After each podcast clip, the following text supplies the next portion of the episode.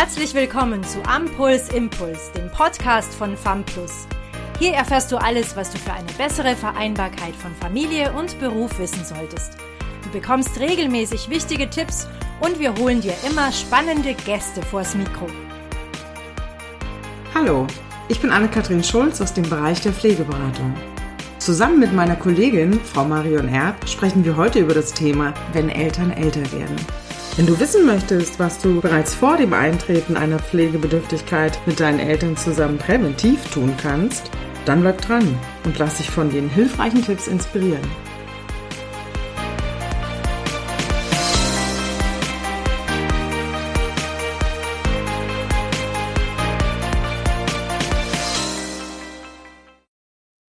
Hallo, liebe Anne. Schön, dass du heute Zeit für mich hast. Hallo Marion. Meine Eltern gehen mir in letzter Zeit viel im Kopf rum und ich bin froh, dass ich mit dir darüber sprechen kann. Okay, was ist denn los mit deinen Eltern? Ja, eigentlich ist ja alles bestens. Ich bin erwachsen, sie müssen mich nicht mehr erziehen und wir haben endlich eine Beziehung auf Augenhöhe. Aber ich sehe, dass sie immer älter werden und das macht mir plötzlich riesig Angst. Meine Eltern waren immer für mich der Fels in der Brandung und für mich da, wenn ich sie gebraucht habe aber ich merke, dass sich etwas verändert und die ersten Sachen schwierig werden. Meine Mutter zum Beispiel, die hat immer groß gekocht und gebacken, wenn ich mit Kind und Kegel zu Besuch gekommen bin. Aber inzwischen stresst sie das zunehmend und es wird ihr immer mehr zu viel. Mein Vater hat mich oft bei handwerklichen Sachen und in der Wohnung unterstützt, aber mit seinem Rücken geht es auch nicht mehr so. Und was macht dir da genau Angst, Marion? Ja, das sind zwei Dinge. Also zum einen weiß ich nicht, was auf mich zukommt, also ob meine Eltern irgendwann pflegebedürftig werden und wie das alles wird. Und dann stehen die Rollen plötzlich auf dem Kopf und ich muss mich um meine Eltern kümmern. Und natürlich kommt der Gedanke auf, dass der Tag immer näher kommt, meine Eltern zu verlieren. Ja, das kann ich gut verstehen, Marion. Was hast du dir vorgestellt, wie du dich um deine Eltern kümmern möchtest? Gute Frage. Die Sache ist weniger das Wollen als das Können. Ich habe eine eigene Familie und bin berufstätig. Wir leben 100 Kilometer entfernt. Da kann ich nicht mal kurz zum täglichen Füße waschen oder mal zum Einkaufen hinfahren. Die Zeit habe ich gar nicht und es wird mich auch einiges an Benzin kosten.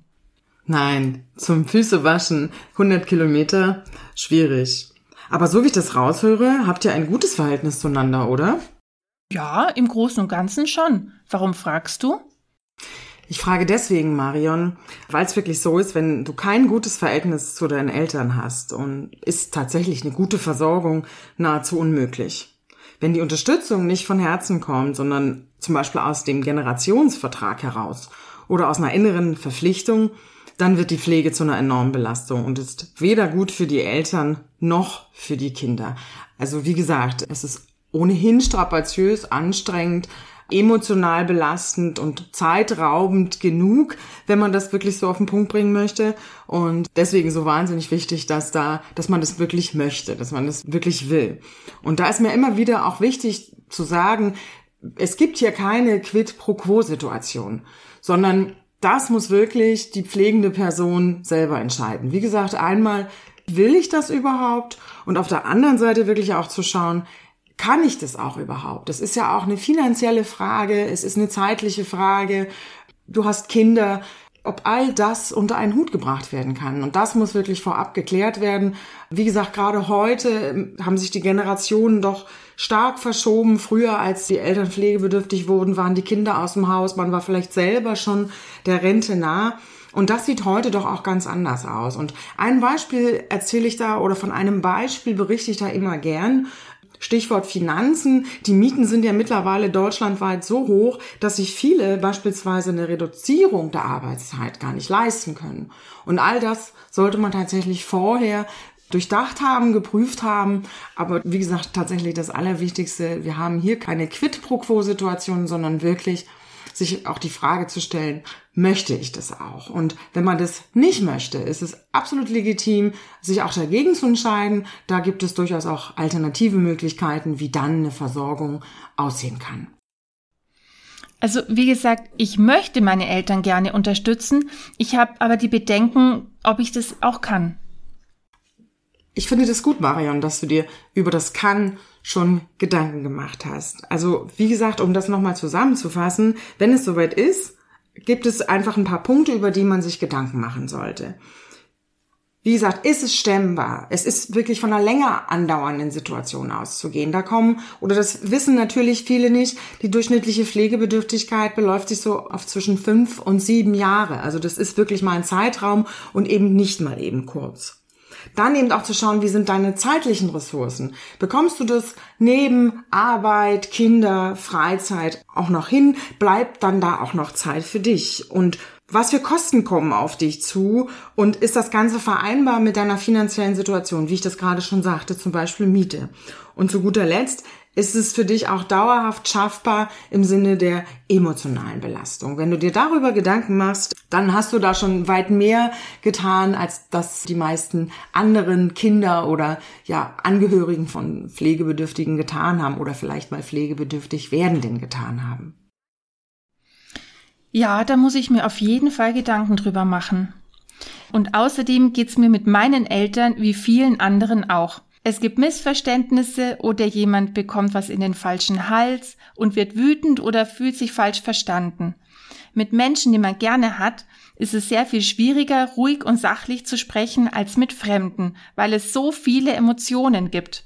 Ich muss dann oft an unsere Ausbildung denken, als wir die zehn goldenen Regeln einer guten Gesprächsführung gelernt haben. Anne, glaubst du, wir bekommen alle zehn noch zusammen? Uh, da muss ich jetzt gut kramen. Aber ich denke schon, dass wir die zusammenbekommen. Mir fällt da spontan was ein. Und zwar eine Regel lautet erst denken, dann handeln. Also, dass man wirklich im Vorfeld, bevor man zu den Eltern geht, auf die Eltern losgeht, in Anführungsstrichen, erstmal wirklich wohlwollend über die Familie nachdenkt. Darüber nachdenkt, was ist der Familie wichtig, worauf ist die Familie stolz und was macht sie zufrieden. Und daraus dann resultierend, was fürchten denn vielleicht deine Eltern an Werten im Alter zu verlieren? Und wirklich zu überprüfen, zu überdenken, wie groß ist denn tatsächlich das Risiko dafür? Ja, verstehe. Hm bei der Sache bleiben. Also zusehen zu müssen, wie die Fähigkeiten und Kräfte meiner Eltern nachlassen, finde ich schon schlimm genug. Es ist dann einfacher, sich auf ein aktuelles Problem zu fokussieren, wie zum Beispiel den Haushalt und Step by Step die Themen abzuarbeiten. Themen wie Sterben und Erben lasse ich ganz bewusst weg, weil das Angst macht und wir dann jedes Mal streiten. Ich versuche ihnen Sicherheit zu geben und eben auch Trost. Sicherheit und Trost ist wahnsinnig wichtig. Mir fallen da sofort die Blitzangriffe ein, weil ich genau auch diesen Fehler gemacht habe. Also tatsächlich zu vermeiden, die Eltern zu überrumpeln. Zum Beispiel, wenn man sich länger nicht gesehen hat, ist das natürlich kein gutes Thema für den Anfang der Kommunikation. Und sich wirklich bewusst zu machen, dass ein Überfall in der Regel immer Abwehr erzeugt und man damit ja nicht weiterkommt, da ist das Thema ja eigentlich schon gegessen es ist wichtig, dass du dich darum bemühst, wirklich einen guten und regelmäßigen Kontakt zu deinen Eltern zu haben, aber das hast du ja schon gesagt. Und dann eben zu versuchen, schwierige Themen in einem lockeren Gespräch aufzugreifen, in so einer typischen Gesprächssituation, wo sich die Familie eben auch zusammenfindet zum, ja, Austausch zum Ratsch. Ja, das stimmt. Und in dem Fall dann auch eigene Anliegen formulieren. Also ich versuche immer von mir selbst zu sprechen. Letztens habe ich ein Gespräch mit meinem Vater begonnen mit dem Satz, du Papa, ich mache mir viele Gedanken darüber, wie ich alt werden möchte, und es wurde ein sehr entspanntes und gutes Gespräch. Als mein Bruder vor kurzem zu ihm sagte, wenn du den Führerschein abgibst, fährst du eben mit dem Bus, war die Stimmung sofort im Eimer. Oh, das glaube ich dir sofort, dass die Stimmung da hinüber war. Kann ich mir gut vorstellen. Aber es ist, wie gesagt, auch immer nicht ganz einfach, ne? Beschreiben statt bewerten fällt mir da noch ein.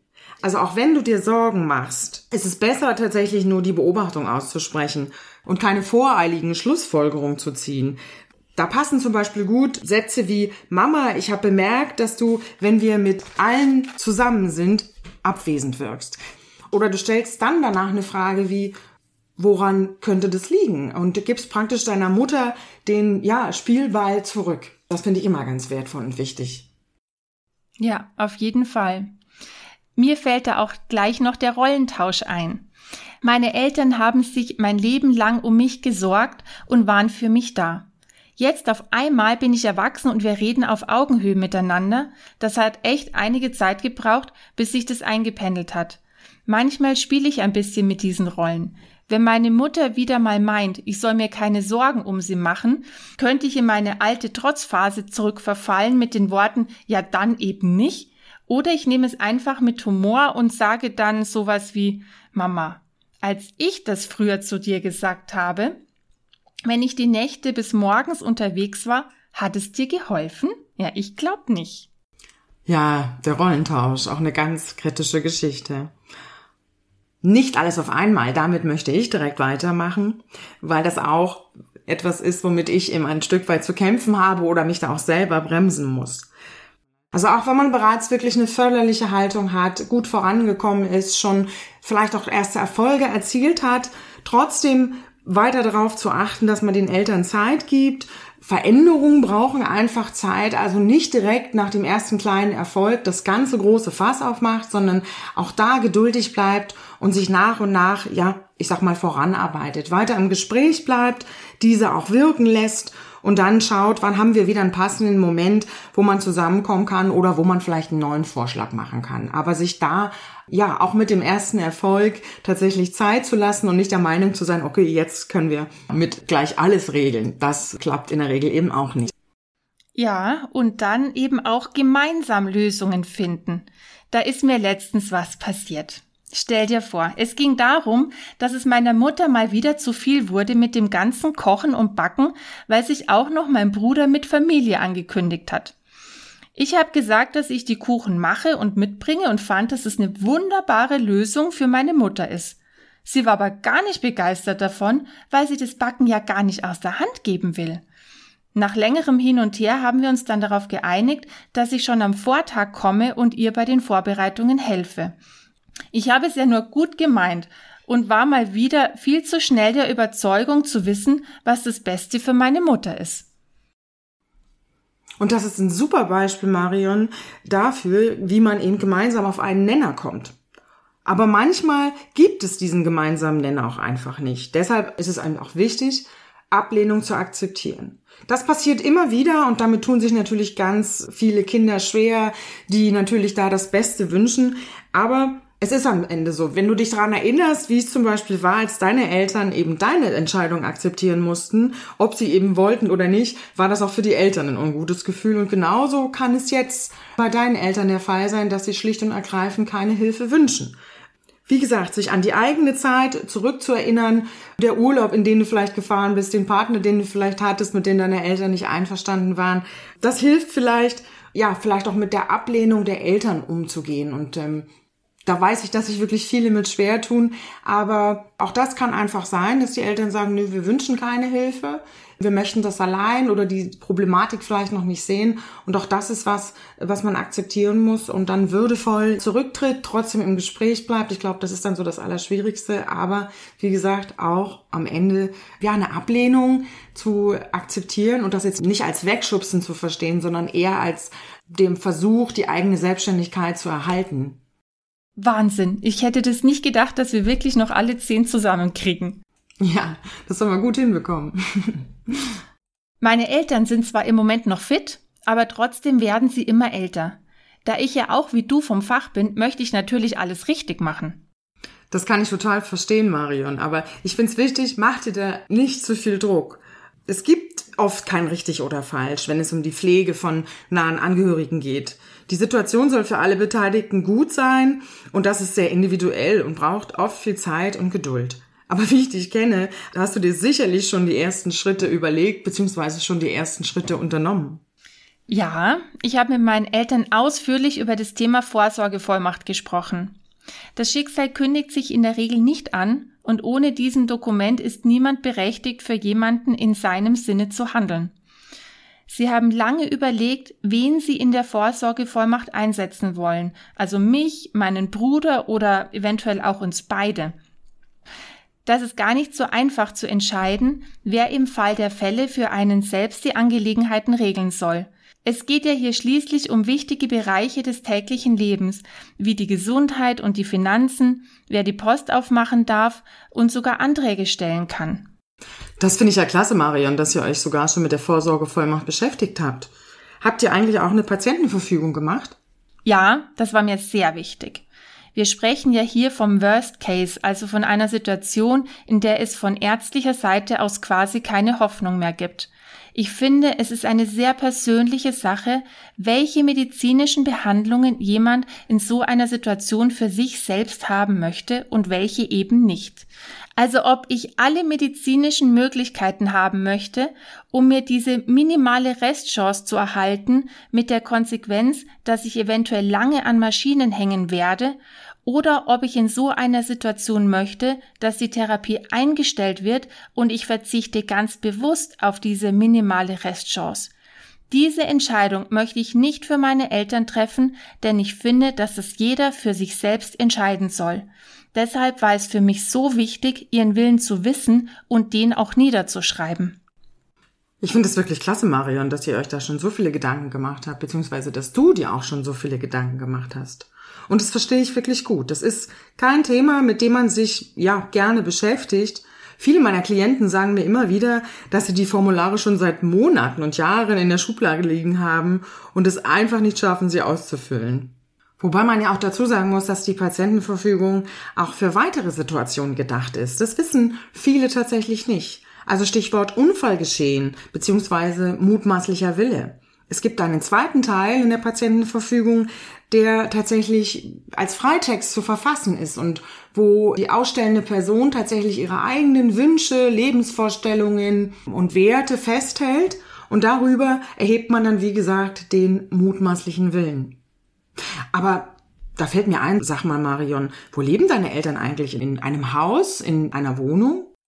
In einem Haus, das mit Keller über drei Stockwerke geht. Warum fragst du? Ich frage, liebe Marion, weil die Umfeldgestaltung bzw. die Wohnraumgestaltung so wahnsinnig wichtig ist. Die oberste Priorität lautet da wirklich Stürze vermeiden. Ein Sturz bedeutet am Ende oder bedeutet bei vielen ein Bruch, ein Oberschenkelhalsbruch oder ein Hüftbruch. Und das heißt, dass eine Operation stattfinden muss, wir hier eine Narkose haben und das wirkt sich massiv gerade auf den betagten Körper aus. Deswegen, wie gesagt, oberste Priorität ist, Unfallrisiken zu vermeiden und damit eben letztlich die Selbstständigkeit der Eltern zu erhalten. Hier kannst du dir wirklich schon frühzeitig die Wohnsituation anschauen und dir eben Fragen stellen wie, gibt es Stolperfallen im Wohnbereich, wie zum Beispiel Türschwellen oder wellige Teppiche? Ist der Bodenbelag rutschfest?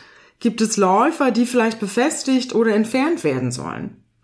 Stehen vielleicht Möbel im Weg? Stehen die Möbel überhaupt so, dass die Eltern alles gut erreichen können? Oder macht es Sinn, dass man ein paar Möbel umstellt oder vielleicht sogar ein paar Möbelstücke entfernt? Macht die Zimmeraufteilung Sinn? Ist auch eine Frage, die man sich stellen kann.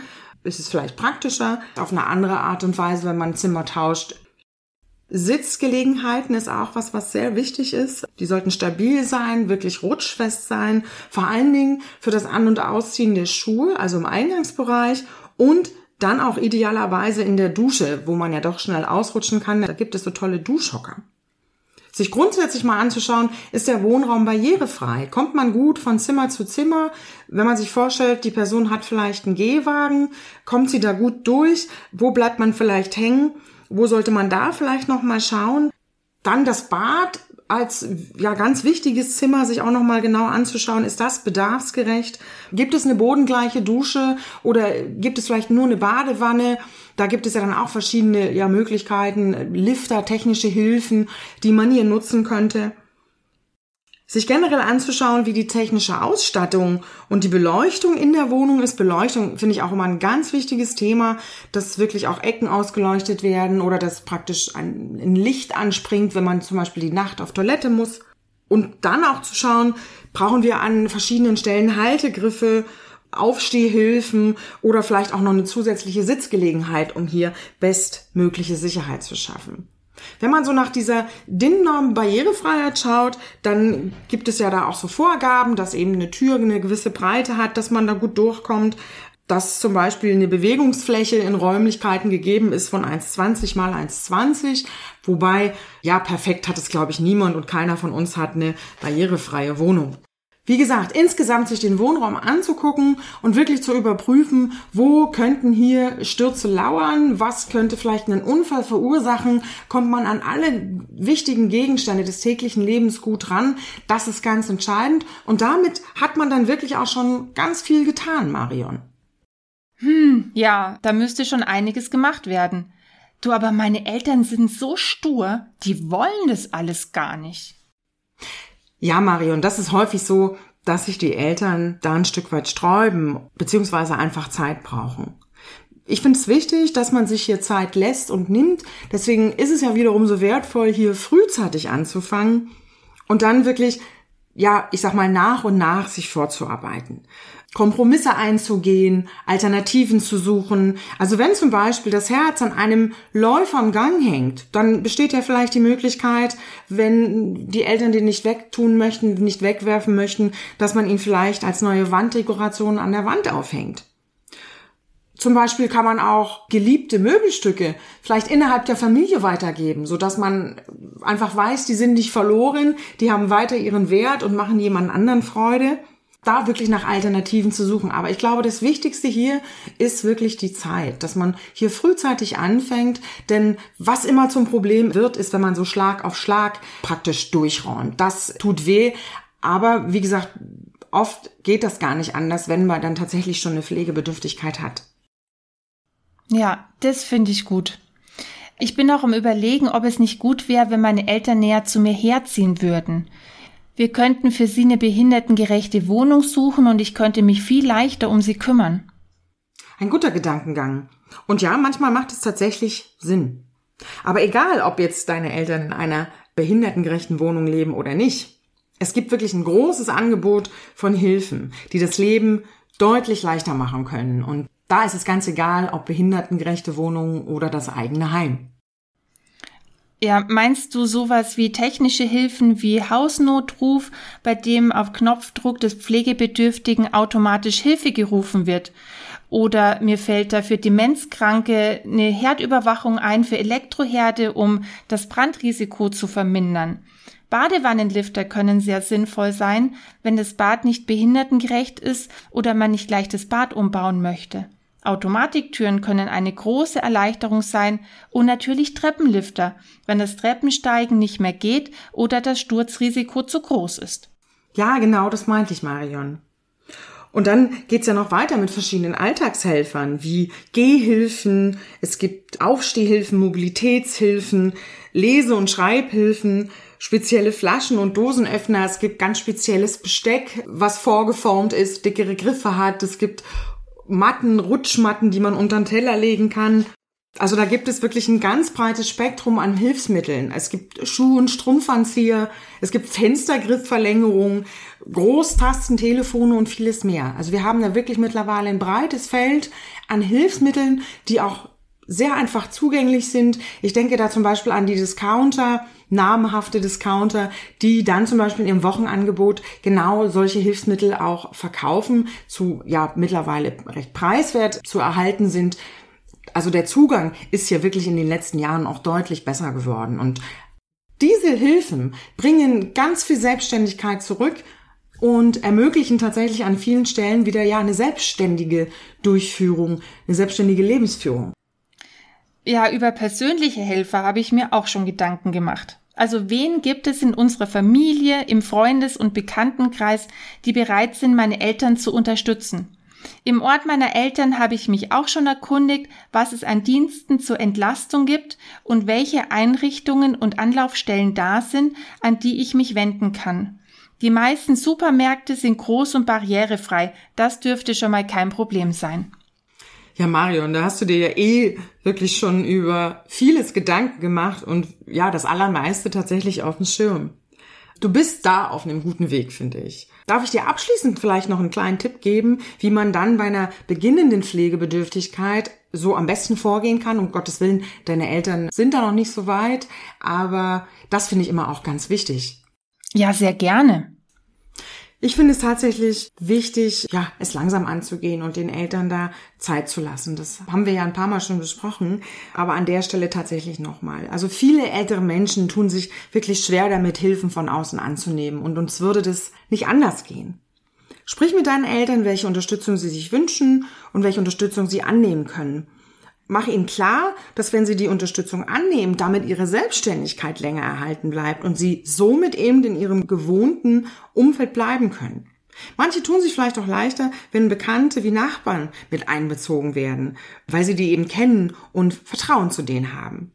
Was ich zudem wichtig fände, ist, dass man wenn wirklich eine Pflegebedürftigkeit besteht, dass hier wirklich auch ein Pflegedienst mit ins Boot geholt wird. Stichwort Fachpflegekräfte mit einem geschulten Blick mit im Haus haben, die einfach regelmäßig auch mit auf deine Eltern schauen und eben genau erkennen, ob hier Bedarfe sind oder eben nicht. Hier haben wir die Möglichkeit, diesen über die sogenannte Behandlungspflege mit ins Boot zu holen. Also hier zahlt die Krankenkasse. Behandlungspflege wird praktisch via Rezept von einem Arzt verordnet. Das sind zum Beispiel auch Verbandswechsel, die da reinfallen oder das Spritzen bei Diabetes. Und unter Behandlungspflege fällt zum Beispiel eben auch das Stellen von Medikamenten. Und das ist eine gute Variante, wie man in Pflegedienst ohne ins eigene Portemonnaie greifen zu müssen, frühzeitig mit ranholen kann. Wie gesagt, dass über dieses Rezept der Behandlungspflege der Pflegedienst zum Beispiel einmal die Woche kommt und die Medikamenten deiner Eltern stellt. Und somit haben sie die Möglichkeit, sich auch wirklich schon mal kennenzulernen, miteinander in Interaktion zu treten. Und wir haben dann eben nicht ja, das, was eben oft passiert und für viele so erschreckend ist, man sieht sich das erste Mal und wird direkt, ich sag's jetzt mal grob, unter die Dusche gezerrt und diese fremde Person greift direkt in meine Intimsphäre ein. Äh, dafür ist dann aber ein Pflegegrad notwendig, oder?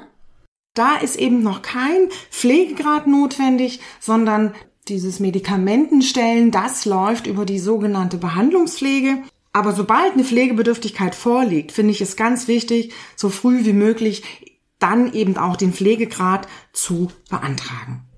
Liebe Anne, ich danke dir für dieses interessante und wertvolle Gespräch. Das hat mir wirklich viel, viel gebracht. Und ich versuche im richtigen Moment an deine Tipps zu denken. Sehr gern, liebe Marion. Du bist auf einem klasse Weg. Lass es langsam angehen, wie schon so oft gesagt, und gib deinen Eltern, aber auch dir selber Zeit, sich an diese neue Situation zu gewöhnen. Ich danke dir für deine Offenheit und wünsche dir und deinen Eltern von Herzen alles Gute. Bis zum nächsten Mal, Marion. Und das war's auch schon mit unserem Podcast zum Thema, wenn Eltern älter werden. Vielen Dank fürs Zuhören. Wenn du noch Fragen zum Thema hast, melde dich gern. Wir freuen uns auf dich. Bis zur nächsten Folge. Danke, dass du bei diesem Podcast dabei warst. Wenn du weiter am Puls bleiben möchtest, schau auch gerne mal auf unserer Homepage vorbei www.famplus.de. Wir freuen uns, dich in der nächsten Folge wieder begrüßen zu dürfen. Bis dahin wünschen wir dir alles Gute.